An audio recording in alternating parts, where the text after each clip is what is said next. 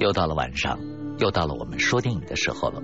欢迎各位朋友进入到今天的节目当中，我是罗宾。今天我们要继续探索斯蒂芬金的世界，而为大家带来的是一部相当有名的电影，它的名字叫做《微情时》。故事的开场很简单，你可以看到一支烟，一支火柴。一个空酒杯，还有一瓶香槟。这是保罗的惯例。他是一位作家，在一家小旅馆里头闭关了几个月，他终于完成了新书的写作。他在纸上写下了全书完，名字呢，他还没有想好，暂时用无题来代替。而每完成一本书。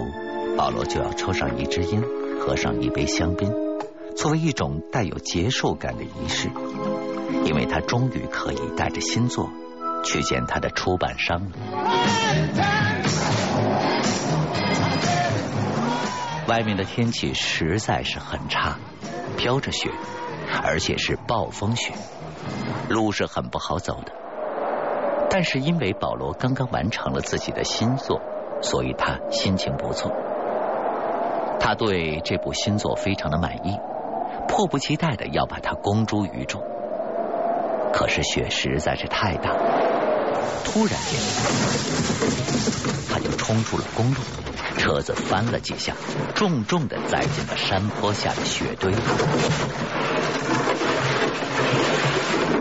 车子打滑的一瞬间，保罗还下意识的伸手扶了一下副座上的皮包，因为。那里有他新书的手稿。这本书对于保罗来说意义是很特殊的，因为很多年前他的小说《米塞里》大获成功之后，出版商就一直要求他写米塞里系列，就像那些零零七系列、韦斯利系列一样，不管保罗是不是有灵感，是不是有激情，读者喜欢看。出版商有钱赚，他就必须一直写下去。而如今，他的米塞里系列已经出版了八集，现在刚刚完成的这本，正是米塞里系列告一段落的关键时刻。他曾经告诉他的出版商，这一次他打算让米塞利死掉了，然后就此结束这个系列。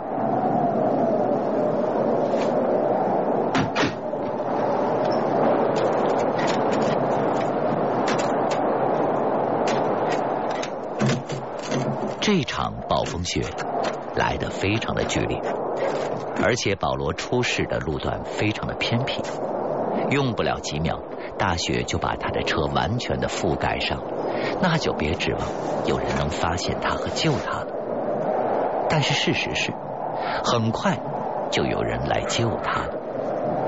这个神秘的人用敲棍使劲的敲了好几次，终于把变形的车门撬开。然后他把昏迷的保罗拖了出去，为他做心肺复苏和人工呼吸，竭力的挽救他的生命。直到保罗缓过了一口气，他才背起了保罗，拿起了他的皮包走开了。而这个人是什么人呢？I'm your number one fan. There is nothing to worry about. You're gonna be just fine. I'll take good care of you. I'm your number one fan. 这是一个女人，这个女人叫 Annie Werk。她是一个看上去稍微有点臃肿的中年女人。她说自己是保罗的头号粉丝。她还告诉保罗自己是一名护士，会给他很好的护理，叫他不用担心。但是保罗伤的真的很重。差点就丧命，他的两条腿还有双脚多处骨折，还有冻伤。他的右手臂也严重的脱臼不能动。疼痛和脸部的一些擦伤，让他整个的五官有点不对称，看上去相当别扭。所以保罗觉得他能捡回一条命，简直就是天大的奇迹。even though it wasn't a miracle at all. In a way, I was following you. You were following me? Well, it wasn't any secret to me you were staying at the Silver Creek, seeing as how I'm your number one fan and all. 但是 Annie 告诉宝 Some 罗， nights I just tool on 这 down 不 there 是什么 and 奇 sit 迹 outside,，因为 look up 他 at the 在 lights 跟 in the 踪他 cabin，and 所以才会及 try 时 to 的救了 imagine 发 what's 生 going 车祸 on 的 and 保 I'm 罗。 the world's greatest writer. Say that 而 again. 安妮为什么要跟踪保罗呢？ Wouldn't want to hurt this 别 neck. 忘， 他可是保罗的头号粉丝、忠实读者。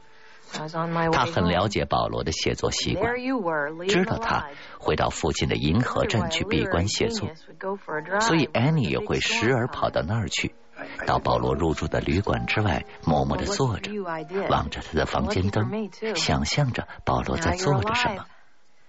他说暴风雪那天，他刚好看到保罗开车离开，他非常的好奇。就跟着保罗才这么巧的救了保罗一命。不管怎么说，保罗听到这儿，还是很感激安妮的救命之恩，而安妮也因为救了自己的偶像，而且还能在家里亲自照顾自己的偶像，他感到激动和荣幸。保罗很想打个电话通知自己的女儿和出版商，告诉他们自己的情况，但是安妮告诉他，因为暴风雪的缘故，他家的电话线断了，路面也封锁了。要等路面开通，来了人维修，电话才能接通。作为一名忠实的粉丝，安妮当然留意到了保罗随身的公文包。她当然知道，那里面就是保罗即将出版的新作。她很想先睹为快。 I noticed in your case there's a new Paul Sheldon book, and I I wondered if maybe, You want to read it? well, if if you wouldn't mind. Well, I do have a very hard and fast rule as to who reads my stuff at this early stage.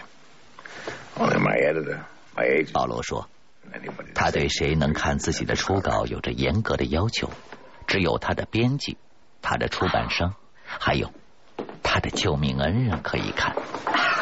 You'll never realize what a rare treat you've given me.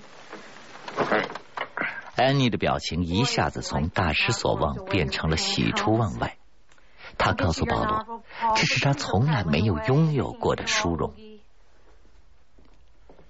安妮开始看新书了，她已经看了四十页。这一天，她一边喂保罗喝汤，一边欲言又止的说着自己看书的感想。 Well, it's brilliantly written, but then everything you write is brilliant.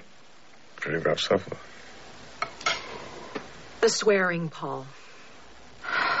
There, I said it. The uh, the profanity bothers you. It has no nobility. 可是说着说着，安妮就因为和保罗意见不一而大声的控诉起来。 They do not. What do you think I say when I go to the feed store in town? Oh, now, Wally, give me a bag of that effing pig feed and 10 pounds that bitchly cow corn. And in the bank, do I tell Mrs. Bollinger, oh, here's one big bastard of a check. Give me some of your Christing money? There, look there. See what you made me do? 激动的安妮不小心把汤洒在了床上，她甚至连这点小事儿也一并怪罪是保罗害的，因为保罗让她太生气了。 但是马上，安妮便认错了，Oh, Paul, I'm sorry. I'm so sorry. 这是保罗第一次见识安妮发怒，Oh, 而且是莫名其妙的暴怒。I love you, Paul. 保罗的脸上显出了迷惑的神情，因为刚刚安妮的表现和平时无微不至的照顾他的样子，实在是相差太远了。What can I do for you? I'm a literary agent, and I, I feel like a fool calling you, but uh, I think one of my clients, Paul Sheldon, might be in some kind of trouble. 与此同时，保罗的出版商辛迪尔已经感觉到事情不大对了，他打电话到银河镇警察局去查询。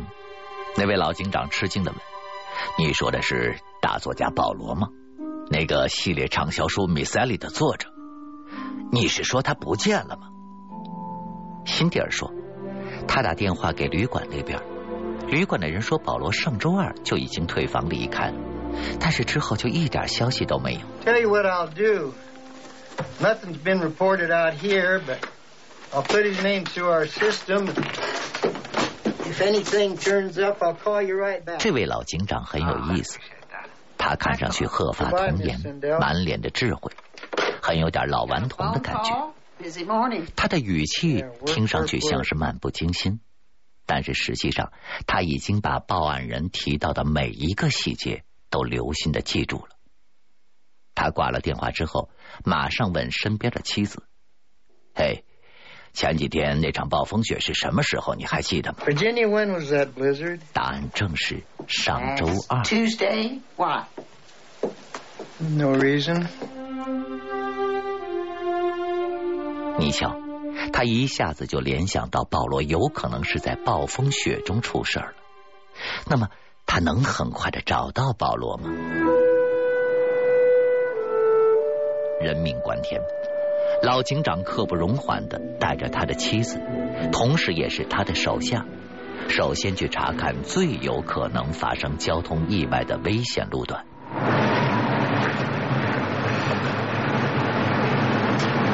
Virginia, when you're in this car, you're not my wife, you're my deputy.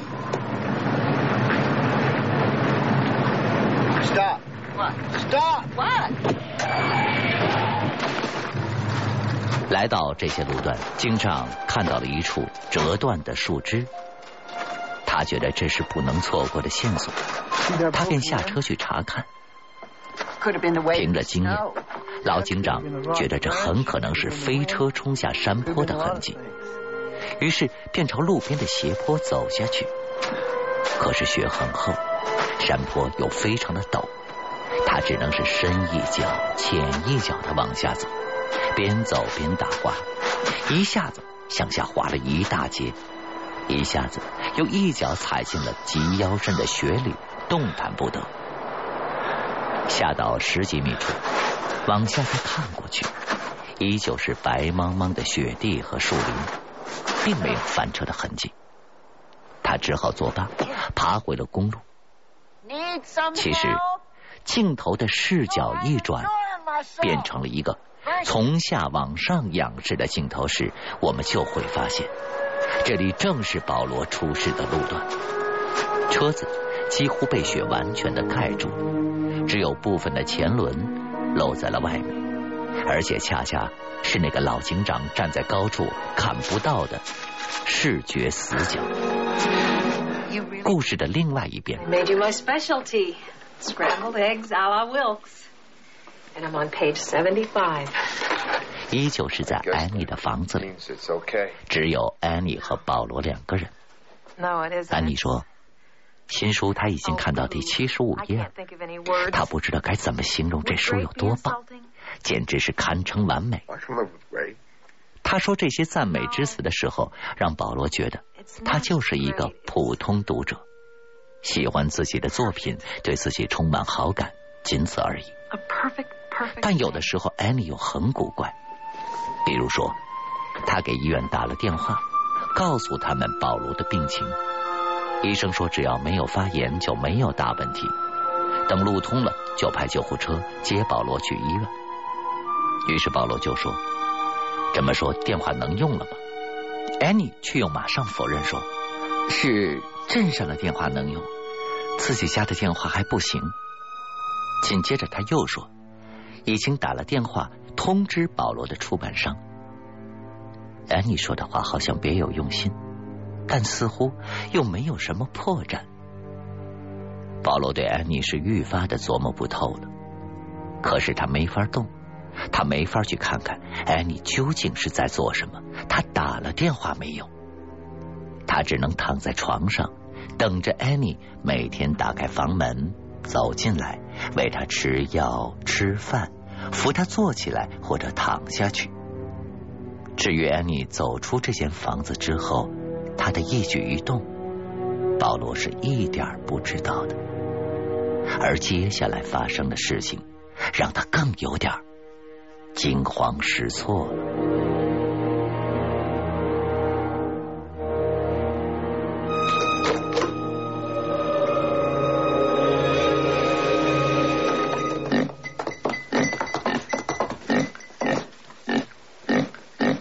了安妮有一天竟然带了一头猪来见他还说这只猪是他挚爱的宠物名字叫做 me sad? Oh, say hello to my favorite beast in the whole world, my sow, Misery. 这可不是只可爱的宠物小猪，而是一只棕色的、个头十足、有上百斤的肥猪。他把鼻子伸到了保罗面前，保罗只觉得恶心而又恐怖。可是艾米却热情的对这只猪又搂又抱，说这只叫做米塞利的猪时常能把他逗乐了。而在保罗看来，这一切都显得匪夷所思。And it's better than perfect. 安妮似乎总是跟他说看书的事儿，聊米塞利，聊他对保罗的崇拜，对他的书的喜爱，Yeah. 但是却避而不谈什么时候能送保罗去医院。与他的女儿和出版商联系的怎么样？保罗觉得，作为一个稍稍有点疯狂的读者，也许这会儿安妮正沉浸在自己的新书里，顾不上其他的事儿。也许等他看完了，就会将自己关心的这些事儿提上日程。作为一个瘫在床上，不得不接受安妮单方面信息的人，他也只好这样安慰自己，静观其变了。可是，就在安妮看完新书的那个晚上，事情发生了意想不到的变化。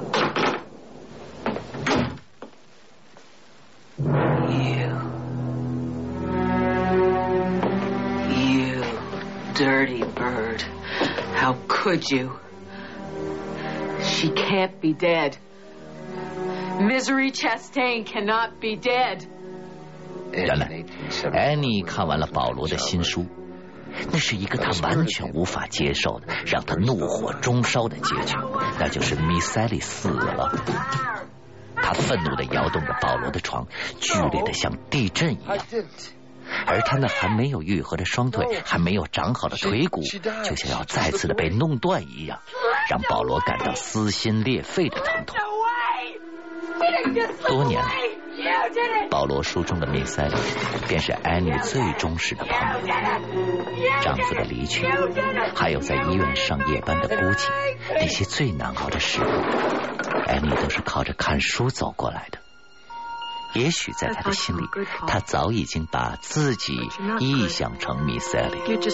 但是这是作家保罗的一本转型之作他不想再受困于米塞利的系列故事了，所以这一次米塞利要彻底的消失，他再也不写他。但是这个结局对安妮这样有点偏执又有些孤僻的人来说.他一时间怎么可能接受这个结局呢？所以他真的是气急败坏，他不能允许保罗为米塞利安排的结局是这样。nothing happens to me. Because if I die, you die.